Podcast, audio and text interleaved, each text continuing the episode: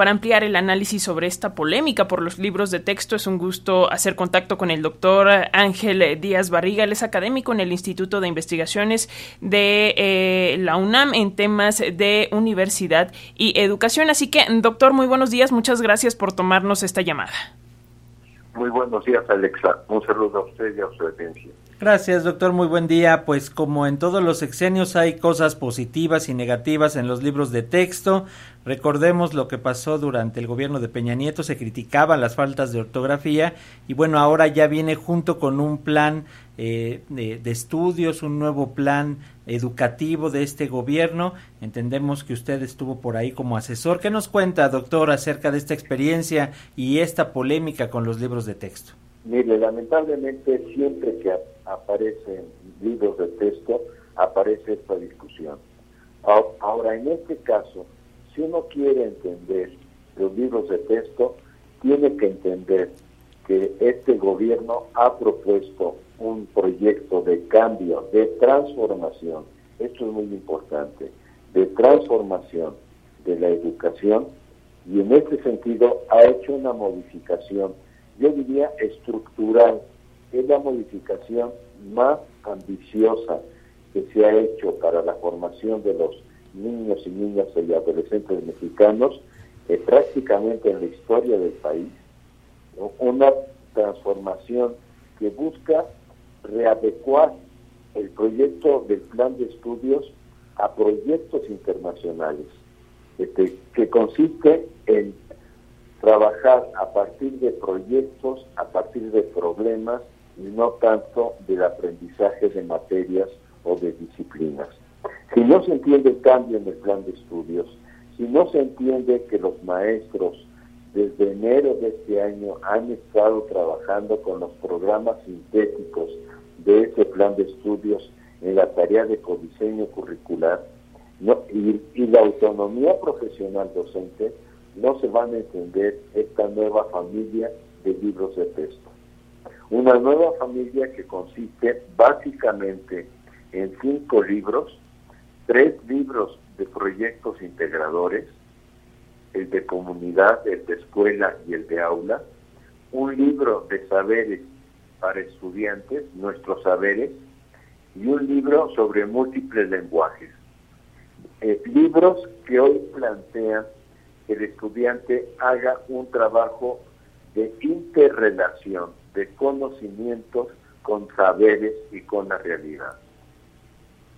Eh, doctor, eh, ¿qué decir, eh, digamos, a, este asunto que ha sido muy criticado, que ya las materias no son como a lo mejor los que ya estamos más grandes, como las vimos, y entonces esto está como generando incomodidad, por así decirlo, ¿no? Pero en contraparte, estos libros, pues mencionan o hablan de identidad de género, de comunidades indígenas, de las luchas feministas, incorporan el lenguaje de señas. Vaya, eh, a final de cuentas, a, lo mejor tiene que ver con, con, que las materias ya no se van a llamar matemáticas 1, matemáticas 2 y matemáticas 3, sino que están incorporadas de forma diferente. Quisiera contarnos en torno a, digamos, estos eh, nuevos grupos de conocimientos y cómo se van a, a distribuir, a desarrollar.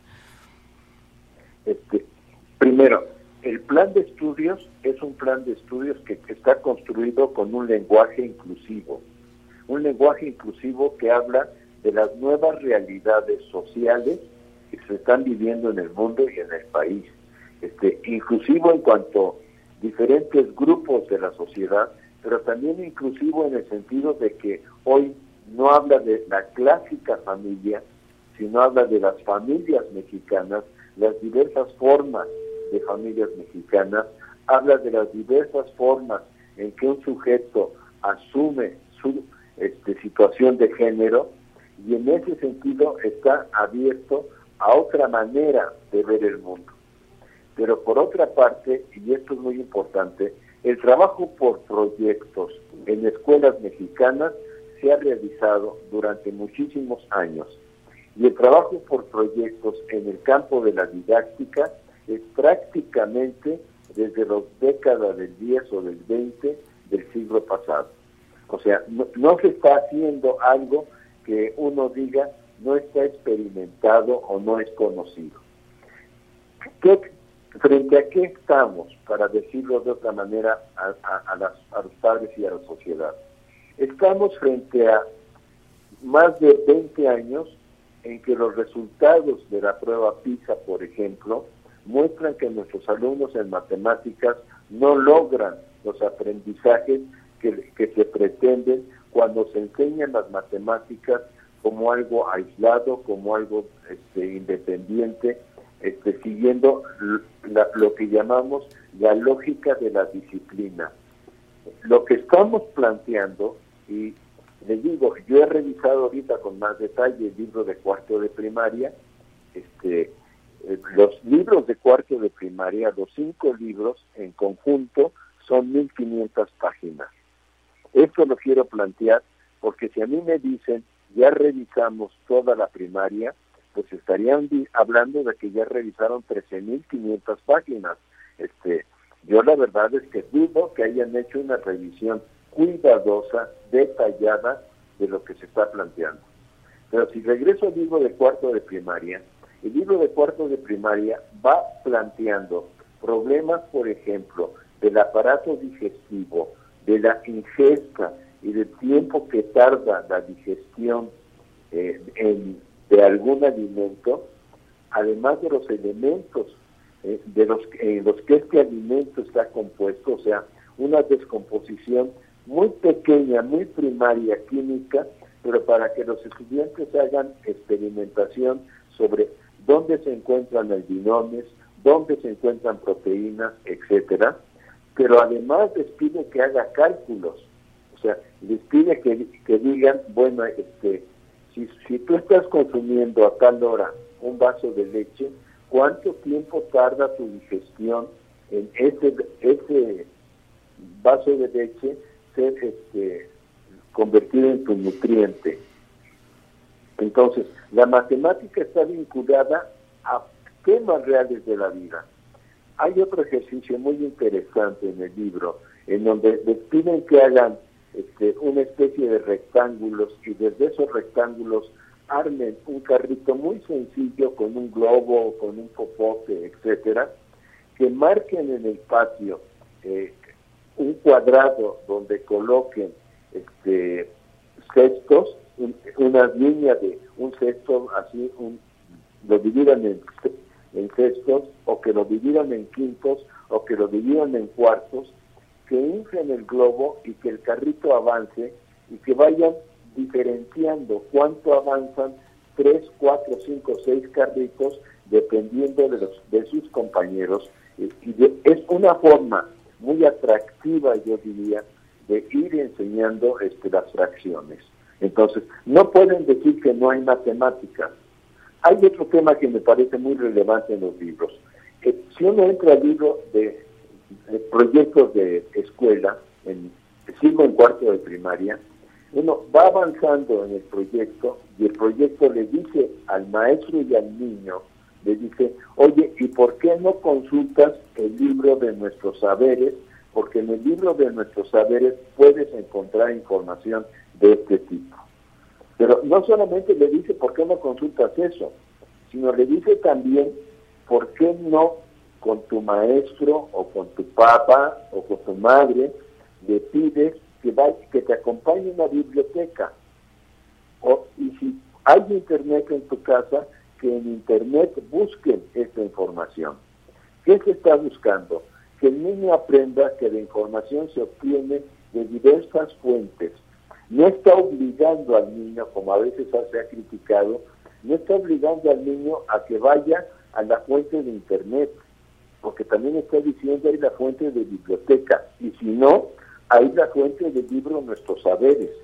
Que yo aquí quisiera agregar, el libro de Nuestros Saberes, que debe debería de ser revisado con mucho más cuidado, contiene conocimientos de matemáticas, de español, de artes, de cultura, de historia, pero los contiene este, separados por colores, de manera que cada capítulo está escrito eh, de un color, además de que tiene su, eh, digamos, su representación gráfica que, que ayuda a su comprensión. Pero al estar separado por colores, el niño rápido puede decir, estoy en la página 72 y esta es una página de matemáticas. O sea, no pueden decir que no hay conocimientos, que no hay saberes disciplinarios, porque en este libro nuestros saberes están claramente los saberes disciplinarios. En el libro nuestros proyectos están proyectos de trabajo comunitarios que los niños pueden hacer. Este, este planteamiento de los libros responde a un plan de estudios que busca que el niño aprenda a trabajar con sus compañeros, que en vez de estar luchando por sobresalir en forma individual, lo cual lo que ocasiona, y esto está totalmente investigado, que la escuela expulse a los niños, porque si bien hay los niños que destacan y que tienen dieces, hay los niños que están en 6 y 5 este, y poco a poco se van desanimando y se van desalentando de la escuela. Entonces, aquí no se busca de, niños este, brillantes, por decirlo de esa manera. Aquí lo que se busca es que eh, los niños entiendan que todos necesitamos de todos, que todos aprendemos con todos, que yo puedo aprender en un comentario, en una discusión con mi compañero de al lado y que además yo necesito ayudar para ser ayudado. Entonces, el proyecto pedagógico sustantivo de este plan de estudios está de alguna manera expresado en, la forma como los libros están construidos. Muy bien, doctor. Pues eh, le agradecemos estos minutos para las audiencias de Radio Educación para darnos luz en este tema, porque efectivamente mañosamente han mezclado el tema de los libros de texto, que además recordemos que, como bien señala, eh, son varios. Hay los libros de texto directamente para niñas y niños, los libros de apoyo para docentes y hay libros también para padres y madres y están mezclando en los análisis supuestos que hacen en medios comerciales, eh, están mezclando y tal pareciera que a, las niñas y niños les van a hablar de ciertos temas que van enfocados a los padres y madres de familia. Y ahorita ya nos explicó que es más integral el asunto y si nos permite más adelante retomamos el tema para ampliar eh, sobre todo esto que nos está señalando de los programas de estudio que están para el próximo ciclo escolar, que ya está muy próximo. Así que, eh, por lo pronto, le agradecemos, doctor Ángel Díaz Barriga, por estos minutos para las audiencias de Radio Educación. Francisco, muchas gracias, Alexa. Un gusto haber estado con ustedes. Espero que haya sido de interés para su audiencia. Muchísimas gracias, doctor. Seguimos en comunicación.